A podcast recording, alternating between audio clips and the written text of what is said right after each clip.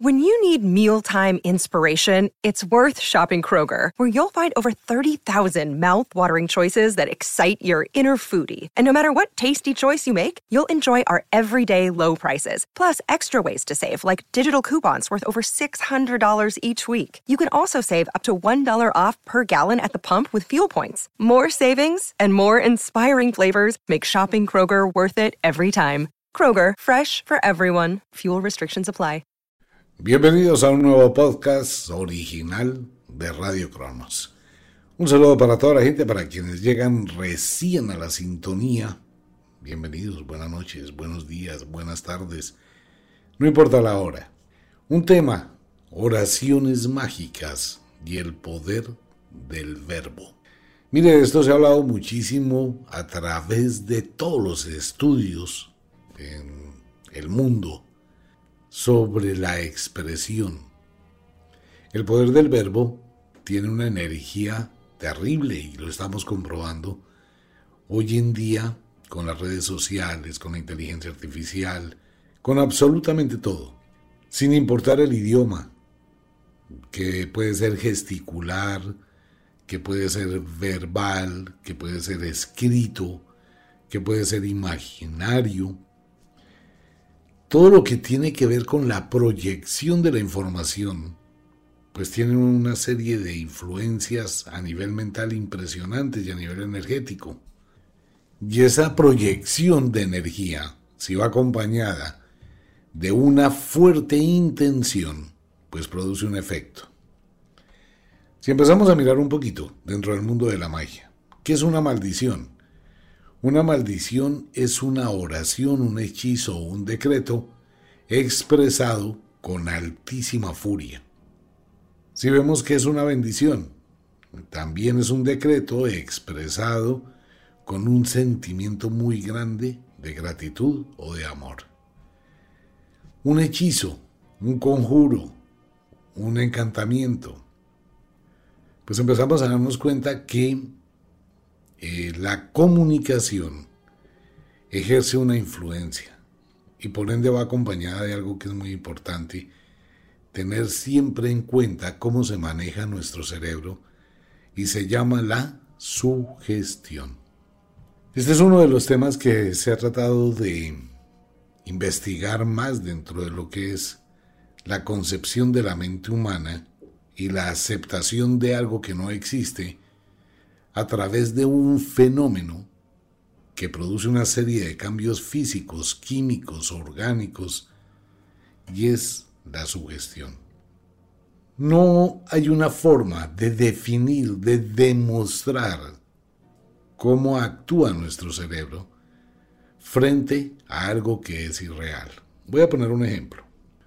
Los laboratorios, cuando van a probar un medicamento, hacen una doble prueba ciega. ¿Qué es esto y en qué consiste? El laboratorio coge tres grupos de personas. A un grupo, que es el grupo de marcador o de muestra, no le dan medicamentos. A otro grupo le dicen que le van a dar medicamento, pero el medicamento que le entregan es una pastilla de azúcar igualitica al medicamento original, pero que no tiene químicos, que es totalmente inocua. Es una pastillita de azúcar que no tiene nada, pero tiene forma, tiene marca, tiene sello, tiene todo, y se le indica a ese grupo que esa pastilla contiene determinados químicos que van a actuar sobre determinados síntomas. Por decir algún dolor muscular. Entonces a este grupo al cual se le entrega esa pastilla que se llama placebo, se le ha hecho una programación mental de que esa pastilla tiene esa cantidad de químicos que van a producir un cambio o una mejora en la sintomatología muscular. Y al otro grupo se le entrega un medicamento. Entonces viene la experiencia, la investigación. El grupo placebo al que se le está entregando azúcar logra tener un 75% de mejoría en los pacientes que consumen el placebo, contra en ocasiones 60-65% de mejoría de los que consumen un químico. Entonces viene la pregunta de laboratorio. ¿Qué hace que la persona que cree, considera o tiene la convicción que esa pastilla tiene un químico y le va a quitar el dolor, le quite el dolor cuando no existe químico? Igual que hace que la persona que toma una pastilla que tiene químico, pero no tiene la convicción, no le funciona, se inhibe. Pues simplemente es la sugestión, la aceptación de una idea sin un análisis. La sugestión abarca absolutamente todo, hasta un embarazo psicológico, un embarazo que no existe en las mujeres, puede cambiar nuestro sistema hormonal, puede llegar a enfermarnos, puede llegar a destruirnos, puede llegar a curarnos. Ese es el poder del verbo. Y va a actuar sobre nuestra mente y de nuestra mente va a actuar sobre nuestro cuerpo.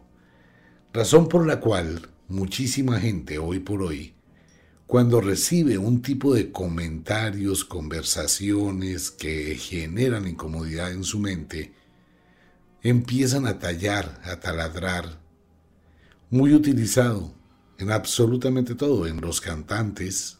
Hoy por hoy las canciones están programadas para que usted tenga una sugestión de la información que le están dando. Los políticos son expertos en sugestionar. Cuando se colocan determinadas palabras, cuando se dicen determinadas cosas, la forma en cómo se dicen, va generando empatía o apatías entre las personas y un determinado político o otra determinada influencia. A pesar que todo el mundo habla, muy poca gente realmente sabe manejar la frecuencia, el tono de lo que es la información verbal. De recuerdo, no solamente hablada, escrita, gesticular, etc. Cuando nosotros tenemos una serie de pensamientos o monólogos, también nos autosugestionamos. Entonces tenemos dos cosas, una sugestión que alguien nos impone, como una influencia mental, y otra totalmente distinta cuando me autosugestiono. Volvamos al medicamento. Vamos a suponer que una persona va y compra un frasco de un analgésico X. Ese frasco que trae, por decir algo, 100 cápsulas, de esas 100 cápsulas, solo 20 cápsulas tienen químico. Que realmente tienen un químico que produce una sedación, una calma una analgesia. Las otras 180 son solo azúcar. Entonces vamos a poner esto en contexto. Un frasco de 200 pastillas 20 pastillas traen el medicamento y las otras 80 o 180 no traen nada. ¿Qué ocurre? Que usted se tomó el primer día una pastilla con medicamento y le hizo efecto y le quitó el dolor de cabeza o el dolor muscular. Su mente ya asoció por condicionamiento que esa pastilla le quita el dolor de cabeza. Cuando vuelve a tener dolor de cabeza, ahí se toma otra pastilla, pero se toma la pastilla que no tiene medicamento. Pero como en su mente ya está aceptado que esa pastilla tenga o no tenga medicamento, le va a quitar el dolor de cabeza, se lo quita. ¿Por qué? ¿Cuál es la razón? ¿Cómo funciona la mente ahí? Pues no se sabe realmente cómo llega el efecto a convertirse en una realidad y a crear un síntoma de algo que no existe. Ese es el poder de la mente y el poder del verbo, la sugestión. Dentro del mundo de la magia pasa exactamente igual. El mundo de la magia tiene como base las oraciones, los conjuros, los decretos, los hechizos, todo lo que conforma la expresión de la sabiduría la filosofía, las historias, la magia, las leyendas, los cuentos. Todo eso tiene un contenido mágico que es transferido a través de la conversación, de la comunicación. Toda la magia. Cuando una persona comienza a vibrar en esas diferentes escalas de influencia mental a través del poder del verbo, empieza a tener una mayor proyección de su energía psíquica. Y esto empieza a actuar. Ahora, esta energía que se transfiere en la conversación o en la comunicación está en dos situaciones. Una hacia la motivación, dos hacia la destrucción. Entonces, por ejemplo, lo que vemos en la Biblia, metiéndonos un poquito en el campo religioso, ¿qué hace la Biblia? La Biblia tiene una cantidad de información negativa, porque todo es negación, todo es malo, ¿no? Usted es un pecador, usted es un pobre, usted es un miserable, usted no vale, todo lo que usted haga es pecado, usted tiene que someterse, usted tiene que arrodillarse, usted tiene que subyugarse, usted no puede pensar, usted solamente va a obedecer. Entonces la religión lastima su mente, lo anula, lo adoctrina y lo destruye a través de una palabra escrita en un libro y a través de un discurso hecho por un cura. Y esto trae el entrenamiento, que es el condicionamiento mental. ¿Cómo se condiciona la mente? Pues con la campanita y la galletica, igual que a los perros de Pavlov. Mucha gente no se da cuenta de ese tema. Pero cuando usted va a la iglesia, lo que hacen es un trabajo mental de sugestión, de dominación, para que usted sea una persona sumisa. Por eso el entrenamiento, ¿no? Tilín, tilín, la campanita y usted qué hace? Se arrodilla. Tilín, tilín, la campanita y usted qué hace? Se para, se sienta. Y luego qué pasa? Que viene la premiación a su obediencia. Entonces viene la comunión y le van a dar una galletica. Todo eso dentro de un disfraz de manipulación única y exclusivamente. Eso nos lleva a la etapa de la dominación, uno de los principios de las leyes de la magia. Recordemos los principios de las leyes de la magia. Atracción de la atención, primero que todo algo que le llame la atención a una persona, algo que le guste a esa persona, algo que le atraiga poderosamente, ley de la atracción. Posteriormente viene la ley del efecto invertido, es hacer que la persona no pueda tener lo que desee, pero lo quiera más. Y por último viene la dominación o la ley del efecto dominante. Más adelante viene la ley del efecto de la incertidumbre o el horizonte de incertidumbre dentro del mundo de la magia. Ley de la atracción de la atención. Ocurre que el Señor llegó a la fiesta, hay una chica muy especial, él no la busca, se deja ver. Ella de pronto lo mira, él se desaparece, está trayendo la atención sobre él. Ella lo empieza a buscar, luego lo vuelve a ver, él se vuelve a desaparecer, empieza a traer una atención hacia él, ¿no?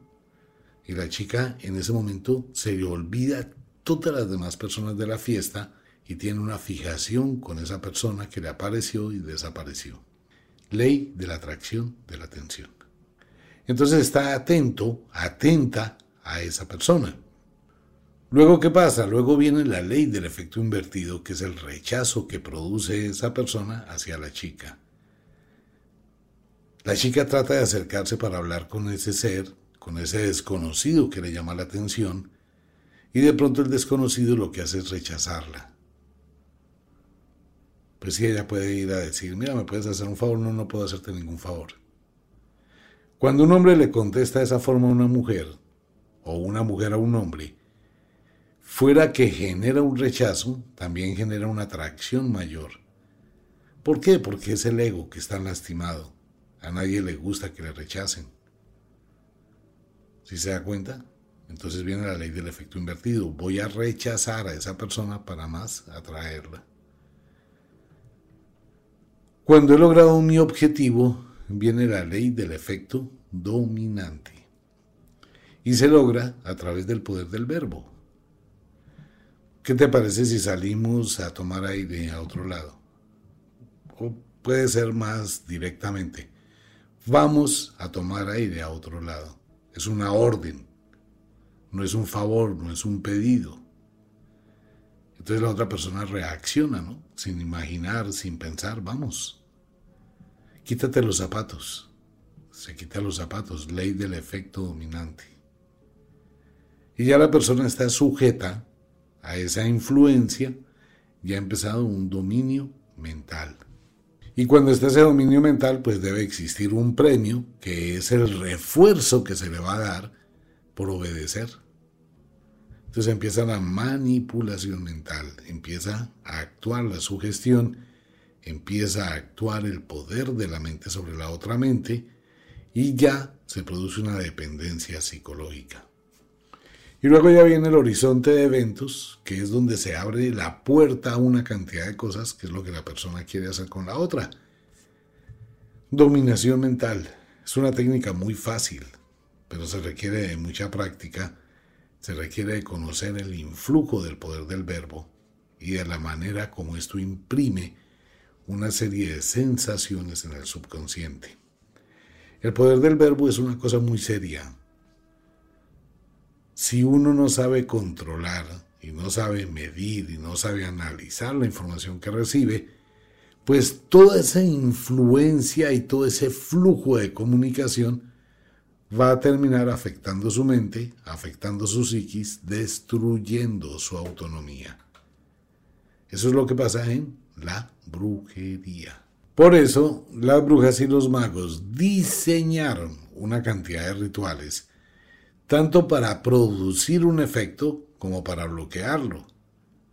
Entonces es donde vienen las oraciones, los decretos, los conjuros, los exorcismos. Hay unas oraciones de muchísimo poder en el mundo de la magia que tienen una serie de tonalidades o secuencias de vibración que afectan y generan un tipo de energía.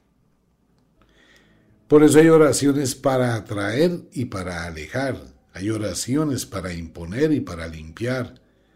Hay oraciones para dominar. ¿Sí se da cuenta? Las invocaciones, por ejemplo, se hacen a través de un conjuro. Un ritual de brujería que contiene oraciones, que contiene frases, que contiene elementos, pues tiene como mensaje el poder del verbo, que es el que va a actuar para que ese ritual actúe, funcione y se ejecute y se ordene que se cumpla. Eso ya es un decreto. Cuando eso pasa, el mago o la bruja aprenden algo que es la cadencia, modular la voz, saber hablar. Por eso una persona que habla en susurros se escucha mucho más que a una persona que vocifera o grita. Claro, la persona que está gritando, pues la otra persona lo que hace es como taparse los oídos porque le incomoda el grito. Mientras la persona que susurra hace que la persona que escucha preste más atención. Y usted lo puede comprobar cuando quiera. Una cosa es gritar, hablar duro, y otra cosa es susurrar. ¿Quiere que lo escuchen? Susurre. ¿Quiere que no lo oigan? Grite. Y así funciona el poder del verbo. Es una energía muy, muy, muy poderosa. De hecho, se han ganado guerras completas más con la pluma que con las armas. Por eso se habla del quinto poder, ¿no? De la comunicación. Es un poder muy grande. Viene a un tema, solo un comentario. La invitación para todos los oyentes a Wicca, la Escuela de la Magia. Bien, ese era el tema. Un comentario adicional. Invitación para todos los oyentes a Wicca, la Escuela de la Magia. Está el libro Oraciones Mágicas. Ese libro le transforma, le cambia, le mueve muchísimo las energías y le hace ventilar otras nuevas alternativas, oraciones mágicas. Como de costumbre, el inexorable reloj del tiempo que siempre marcha hacia atrás nos dice que nos vamos.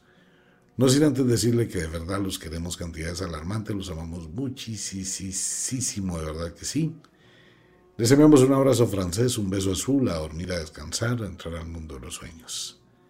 Si es de noche, duerma, descanse, relájese.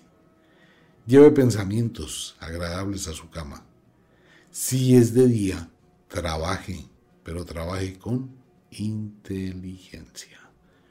Un abrazo para todo el mundo, nos vemos. Chao.